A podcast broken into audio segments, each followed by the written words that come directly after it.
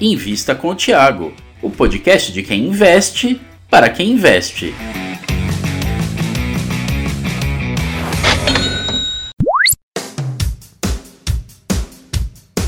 Olá, olá, investidor e futuro investidor. Eu sou o Gustavo Groma e estou aqui mais uma vez para acompanhar vocês no Invista com o Tiago. E hoje vamos falar sobre Petrobras. Tiago Reis e João Daronco, analista Suno Research, vão discutir 10 fatos sobre a gigante do petróleo nacional. Quer investir na Petrobras? Tá na dúvida? Então, ouvido no fone e bora lá! Hoje a gente vai falar de Petrobras. Se você quer investir na Petrobras, acompanhe até o final, porque a gente vai falar sobre 10 fatos que você precisa saber a respeito dessa empresa. Está comigo aqui o João Daronco. Tudo bom, João? Ele é do Departamento de Análise da Suno, ajuda na carteira Small Caps lá, que é muito vencedora, certo, João?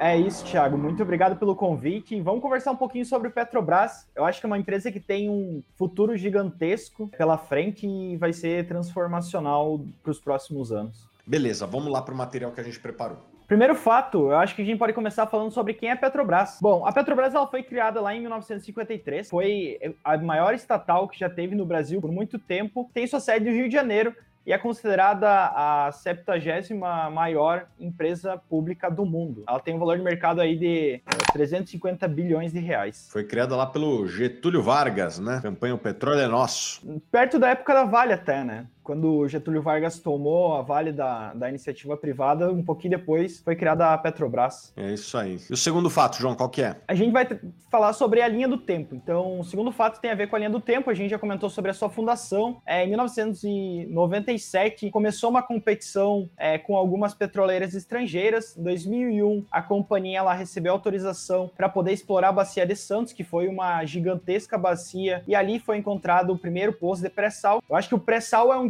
grande divisor de águas para a companhia, tá? Que o Brasil ela traz muito mais recurso, então ela tem lá a reserva dela gigantesca, aumentou muito a reserva, e o lifting cost do pré-sal, ele é muito mais baixo do que o offshore ou até mesmo onshore. Então acho que é um game changer da companhia lá na bacia de Santos. Em 2002 teve a compra da segunda maior petroleira da Argentina e em 2007 foi o descobrimento do primeiro posto de pré-sal na costa brasileira. É isso aí. O terceiro fato que você precisa saber é sobre os resultados da Petrobras. Os resultados ao longo dos últimos anos, eles não foram dos melhores, mas agora eu acho que vem para valer, né, João? É isso.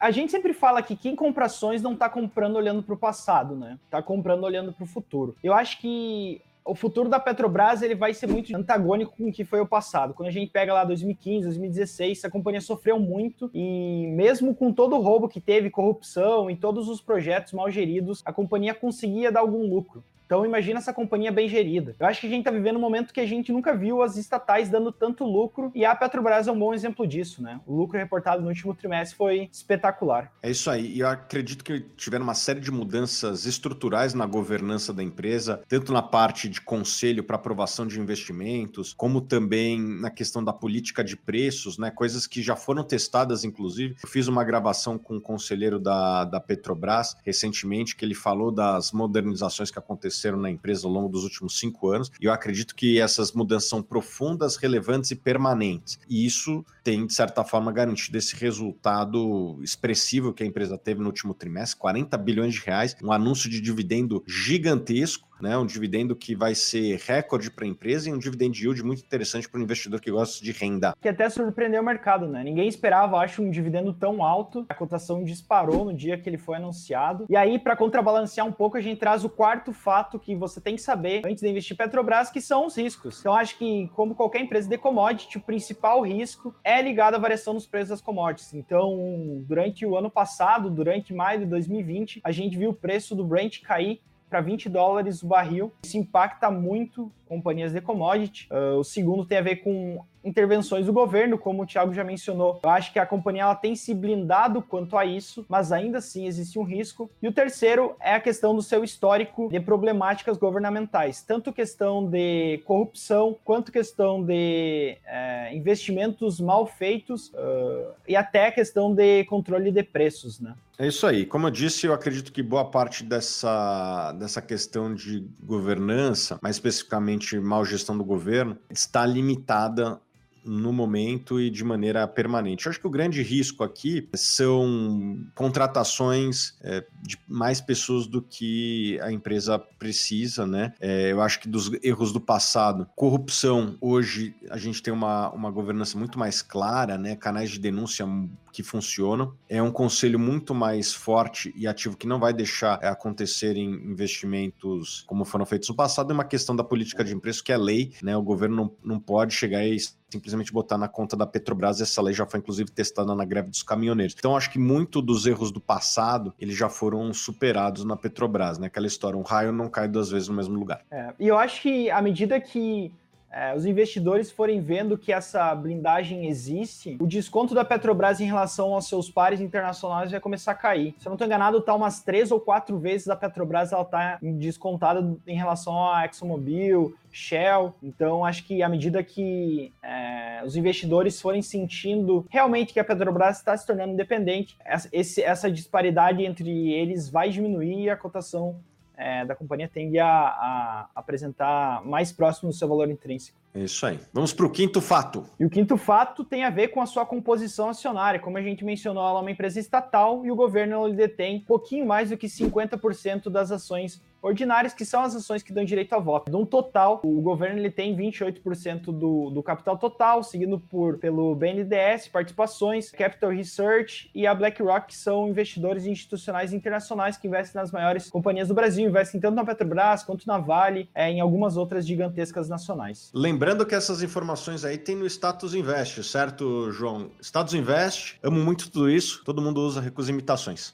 Eu sou assinante Bull lá do Status Invest, ferramenta sensacional, não vivo sem hoje em dia. Bom, o fato tem a ver com seus dividendos, a gente já comentou sobre uhum. os dividendos records. No passado, ela foi uma companhia não tão estável em dividendos, tá? Então teve períodos que ela distribuiu bons dividendos, teve período que ela deva prejuízo e aí não distribuiu dividendos. Eu acredito que daqui para frente, é, a projeção para os próximos 12 meses é 8,5% de dividend yield, um ótimo é, dividend yield, eu acredito que daqui para frente a companhia ela deva distribuir bons dividendos. Tem um pouco daquela questão da, da oscilação do lucro em relação ao preço do Brent, normal para commodities, mas eu acredito que o dividendo ele deva ser algo mais recorrente em relação ao passado da companhia. É, eu tenho projeções até mais ousadas do que as que estão aí. Eu acho que a empresa pode pagar entre 15% e 20%. Está gerando muito caixa, né? Só para vocês terem noção, vai ser 10% daqui até o final do ano, praticamente, né? E isso aí pode se repetir é, com bastante intensidade no, no ano que vem. Então, é, realmente a empresa ficou um período sem pagar dividendo ali, de 2014 até 2016, 2017, ficou um tempão sem pagar, mas eu acho que a realidade hoje é outra. A empresa está com balanço saudável, não tem mais aqueles planos homéricos de crescimento, de construir refinaria Abreu e Lima, comprar refinaria no Texas, não tem mais essas loucuras que tinha no passado. A empresa está gerando caixa, ela deve retornar para o acionista, mesmo porque o principal acionista, que é o governo, está precisando de dinheiro, né? Esses dividendos vêm boa hora aí para o governo que precisa de dinheiro, que tem um déficit grande. É isso. E eu acho que os dividendos desse segundo trimestre dão uma sinalização boa para o mercado que ela vai continuar pagando, né? E o sétimo fato tem a ver com a volatilidade. Então, se você gosta de montanhas russas, eu acho que a Petrobras pode fazer, pode fazer sentido para você ela é bem mais volátil que o mercado, 65% mais volátil que o mercado, mas a gente lembra aqui que volatilidade não é risco.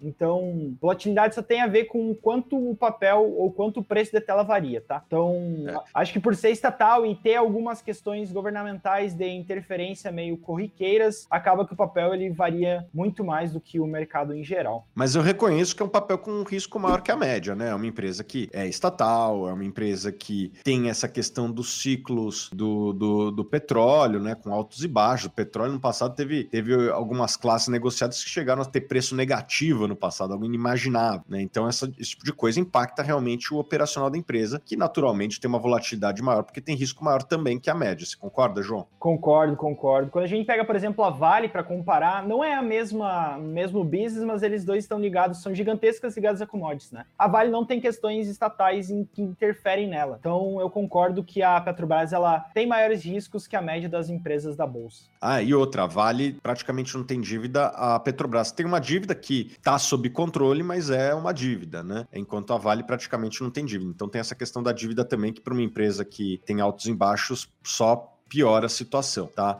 É, não que você não deva ter ações da Petrobras, eu gosto das ações da Petrobras, mas você tem que ter consciência que é uma ação com mais riscos, tanto na volatilidade do papel, como também no operacional da empresa. É, e eu acho também tudo depende do preço que você paga, né? O risco tem muito a ver com o preço que você paga. Em preços atuais, assim, eu acho que, assim, você tá pagando por. tá levando muito mais do que você tá pagando, o risco, dependendo do preço que você paga, vai, vai diminuir bastante. Oitavo ponto, endividamento, como a gente já comentou. Dívida líquida sobre EBITDA da companhia, ela disparou lá em 2015, 2014, muito porque o operacional ele caiu bastante, tá? Então, a empresa, ela se alavancou muito e aí, desde lá, ela vem apresentando queda na sua dívida e aumentando o seu operacional, o que faz com que atualmente ela tenha é, um indicador dívida líquida sobre EBITDA de 1,7 vezes, o que eu considero bastante saudável é, para a companhia. É, o endividamento saudável já foi muito pior. Nono fato tem a ver com a participação dela no Ibov. Ela tem uma participação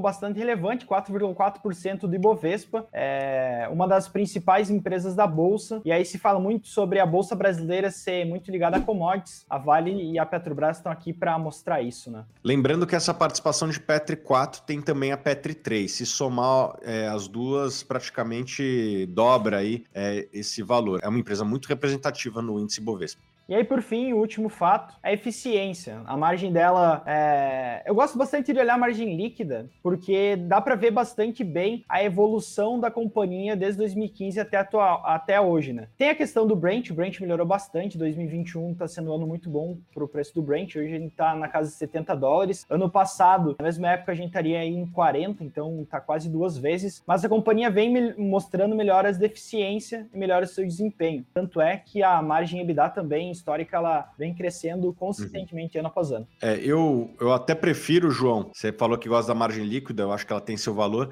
mas eu, no caso de Petrobras, eu até prefiro analisar a margem operacional ou a margem EBITDA. Por quê? Porque muitas vezes o resultado financeiro vem poluído, entre aspas, da marcação a mercado da dívida em dólar, né? É, isso aí pode atrapalhar um pouco a análise do investidor, então eu prefiro analisar a margem operacional ou a margem EBITDA. É, mas eu reconheço que tem valor também a margem líquida. Não, concordo. Tanto é essa questão da marcação das dívidas em dólar foi o que impactou muito em 2020, né? O dólar disparou, tiveram que fazer algumas marcações a mercado, ela reportou alguns prejuízos é, não contábeis ou não caixas, o que fez com que a, a margem líquida do ano ficasse bastante abaixo do, do normal, né? Vamos lá, o que, que eu acho da ação da Petrobras? Eu acredito que a empresa passou por um processo de saneamento né, não comete mais os erros do passado de investimentos ruins, de política de preço de gasolina e diesel que não são compatíveis com uma empresa que foque em eficiência operacional, uma empresa é muito mais limpa em termos de, de corrupção, né? Tanto é que o que não falta hoje é holofotes em cima da empresa e não tem mais aquelas denúncias que existiam no passado. Né?